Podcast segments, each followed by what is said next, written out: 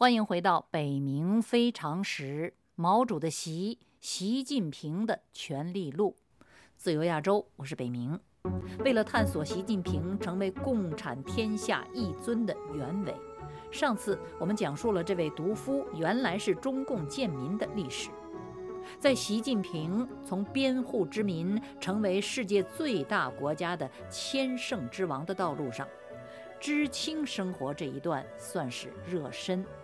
这段时期，除了他的身份是个黑帮子弟，其余与万千知青相比，别无特色。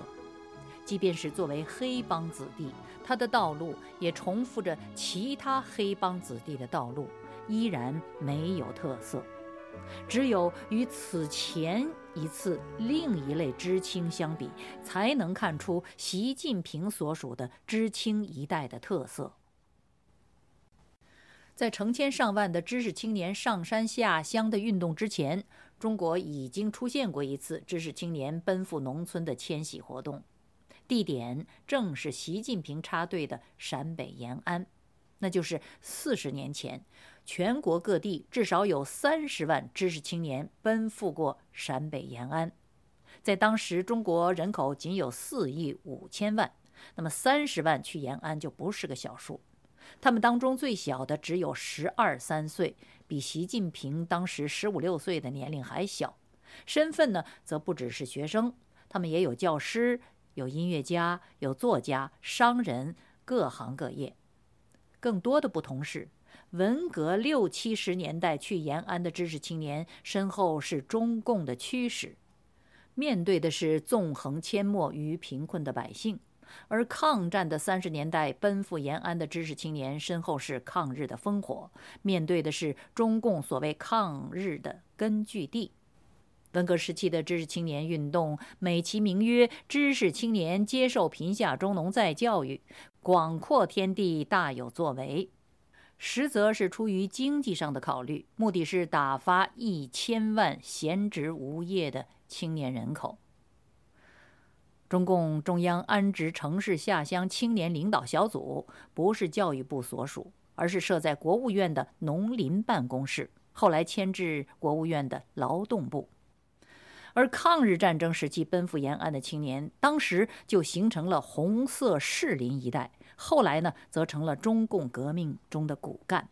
不过，就两代知青的关系而论，正如三十年代主动在陕北开创革命根据地的习仲勋是七十年代被动下放延川的习近平的父亲一样，这两代知青是父子两代人。三十年代的知青运动固然与共产党自一九二八年就解除对知识分子的关门政策，广招天下士。承纳四海人，电令各地大力输送青年赴延安有关，但是仔细研究个案，就会发现，几乎所有奔赴延安的知识青年，不分男女、信仰、党派、阶级、出身，都具有抗日救国的纯正热情，而且怀抱着救国救民的崇高理想，其积极主动性是不能忽视的。他们基本上一致认为，共产党代表中华民族最先进的力量，是外敌入侵中独立解放的希望所在。无论后来万分后悔的冯凤鸣们，反省深刻的萧军们，惨遭整死的王石卫们，还是反思之后反戈一击、坚持到底的李锐、李慎之、万里、杜润生、杜导正等等，几乎都没有例外。四十年之后的一九七零年代，包括习近平在内的知识青年与前一代知青相比，如果说与共产党还有什么关系的话，那么关系正好相反。他们中的大多数不是积极响应号召，而是消极的、被动的被这个政权所驱赶。他们不是涌向革命圣地，而是脱离权力中心，走向穷乡僻壤。不是去参加革命，而是被迫中断革命；不是怀着一腔热血，而是一瓢冷水浇在文工武卫的热血上，被迅速的冷却。他们不是改造者，他们是接受再教育者。所以总体来说，延安时期那种主动的、集体的、革命的、理想主义的救世冲动，在新中国一代的下乡上山的知识青年身上已经荡然无存，呈现为被动的、个人的、现实主义的自救行为。那么，在这样一种背景之下，无论一到梁家河就无法适应，选择落荒而逃，还是被迫返回。接受现实，努力适应，其充其量也不过就是不甘平庸的个人生命选择，而谈不上当时所号称的战天斗地、改天换地的浪漫英雄主义。这就是我前几集描述过的习近平。同是黑帮子弟，也在陕北插队，与习近平虽未谋面，却互有耳闻的。后来成为中国中信集团公司原董事长的孔丹，对自己当时心态的描述是：“我就是个农民，我要生存。一个连牛都只能用陕北土话吆喝才能赶着走的山沟沟，你既然没有革命理想，你不做农民能做什么呢？”好，各位听众朋友，了解了前后两代知青不同的历史，现在我们就可以说，倒退五十年，时年十五六岁的习近平，作为失学青年和受社会歧视的贱民，自从逃离梁家河又返回之后，他确实是以自己的脚踏实地的苦干，从土地中重建了自我，在农民的信任中找回了自己的自信。我们举几个例子。当时任延川县团委书记的陶海素，也是习近平的知青同道好友，刻意想给他创造一个追处囊中的机会，抽调他到赵家河搞社会主义教育运动的时候，习近平呢就没有让陶海素失望。搞社教者相当于上级下派的一个村级政治生产官员。虽然那个时代口号满天飞，习近平以干部身份给赵家河的群众讲话，他没有什么虚头巴脑的东西。这是陶海素的回忆。社改八个月期间，他负责宣讲文件、整顿配备旧怨重重的大队领导班子和生产队干部，同时他还继续下地跟老乡一起修梯田、打土坝。植树造林，还有一件事儿令人印象深刻，那就是除了领导社教期间坚持与老乡一同干活，他一去赵家河就开始悄没声儿的翻修赵家河大队部的厕所。在那个年代，中原一带农村厕所男女合用，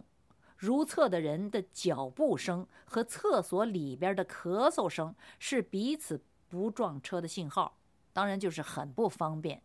不仅如此，赵家河大队窑洞外边的厕所还非常的简陋、肮脏、熏臭，可想而知。上个厕所对于知青来说是需要下决心的事儿。陶海素是习近平的上级，在社教的时候，他比习近平迟到赵家河几天。他一到大队部。就看见习近平正在外边修整那个厕所，这事儿呢让陶海素记忆深刻。他当时两个直观反应，他先是立刻就对习近平说：“近平，这活儿你干不了。”习近平回答说：“这个厕所年久失修，总得有人修啊。”陶海素在当地知青中也是出了名的苦干实干的人。他的第二个感受是私下的。他有点惭愧，因为他此前常来，却从来没有想到要把这个又脏又臭的男女合用的厕所翻修一下。习近平此举意外又动人，又脏又臭的茅厕被他焕然一新，还建成了赵家河村第一个男女分开的文明厕所。全体村民谁能不为此念叨这个新来的搞社教的知青呢？八个月之后，习近平出色地完成整改任务，因此身份为之一变，入了党，当了梁家河的大队支部书记。当时梁家河三个知青走了俩，剩下他一个人，他一定是别有一番滋味。但是他继续苦干，据说在村里把沼气居然搞成功了，点亮了一些农户的灯。在燃料稀缺的情况下，据说这是非常不容易的。当地的作家，后来的延安文学的主编。编审曹谷溪为此在延安通讯撰写并发表了长篇文章，评价说：习近平在梁家河点燃了陕西的第一个沼气池，因此一场始料未及的沼气革命在延川全县蓬勃展开。陕西省在这个县召开了全省沼气工作现场会。常识，非常识，北冥非常识。本台二零一九年开播人文栏目《北冥非常时》。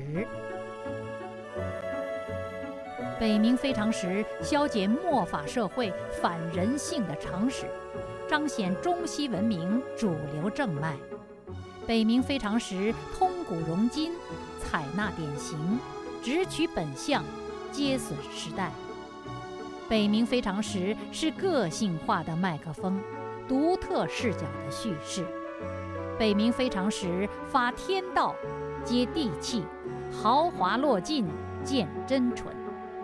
北冥非常时兼具信息量、思想性、知识性、专业性。华盛顿首季主持人北冥，二零一九再出发，请翻墙搜索关键字。北冥非常时，在城里被打垮，从村里站起来，并非习近平个人现象。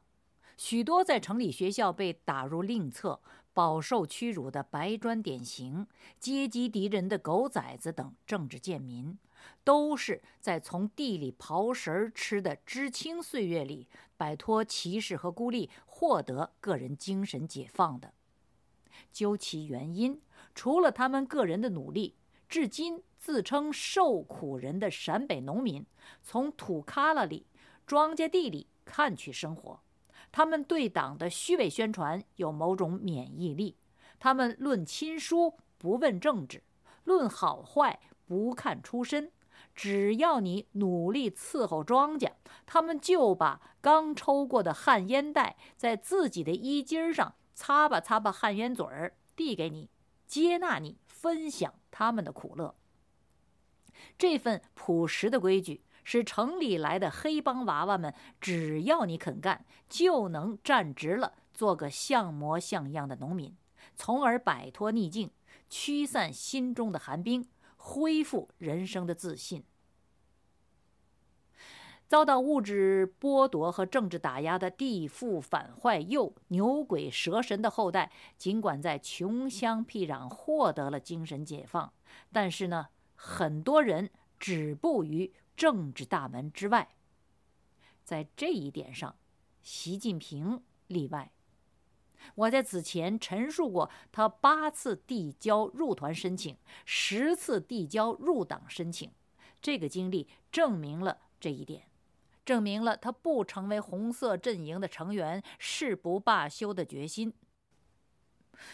这有些违背常识，趋利避害是人之天性。北京的八一中学虽然是军队贵族学校。特权使那些军干子弟的学生立刻就发现自己与其他学校平民学生不同，而趾高气扬。可是习近平因为父亲的政治生涯翻车早，牵连他在那个学校志得意满的虚荣心还没来得及建立起来，就被打入了另册。政治，于他，应该是一个黑色的记忆。另一方面，因为亲情的无形存在，习近平的心智并没有因为贱民身份而破损，他也没有破罐破摔。习近平从小享有家庭亲情，父母情感很好，母亲齐心在人伦丧尽的文革时代，坚持不交代、不揭发、不背叛自己的丈夫，被审查七年之久，也没有让步。这一坚持的结果就是，习近平的父母虽然被迫分居多年，他赖以依靠的家，终究是分而不散。早就有心理学家做过调查。对于孩子的心理健康和性格的正常发展而言，父母之间的关系比父母分别对这个孩子的爱更重要。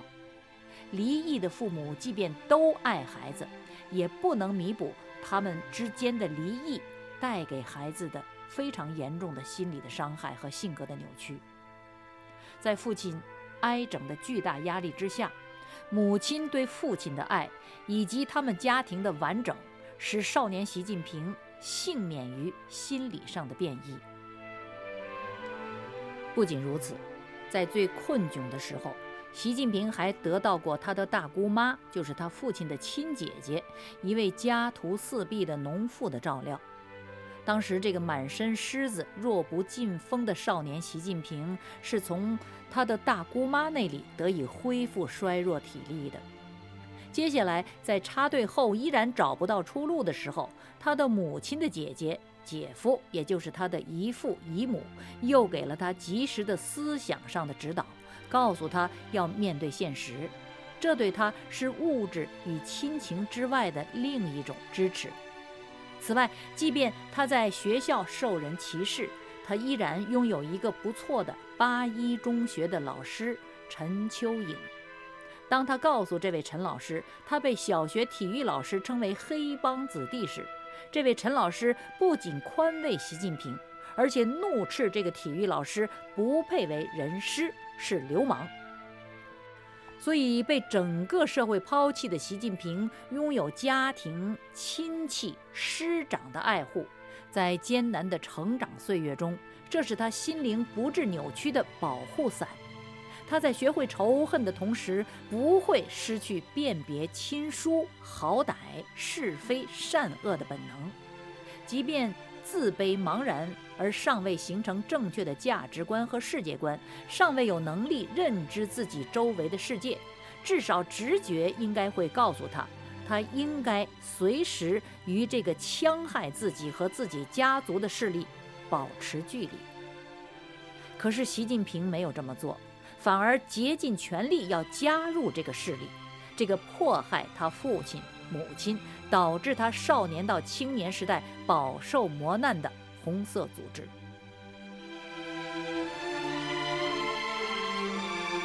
习近平为什么这么做？他真的不知好歹到这种程度吗？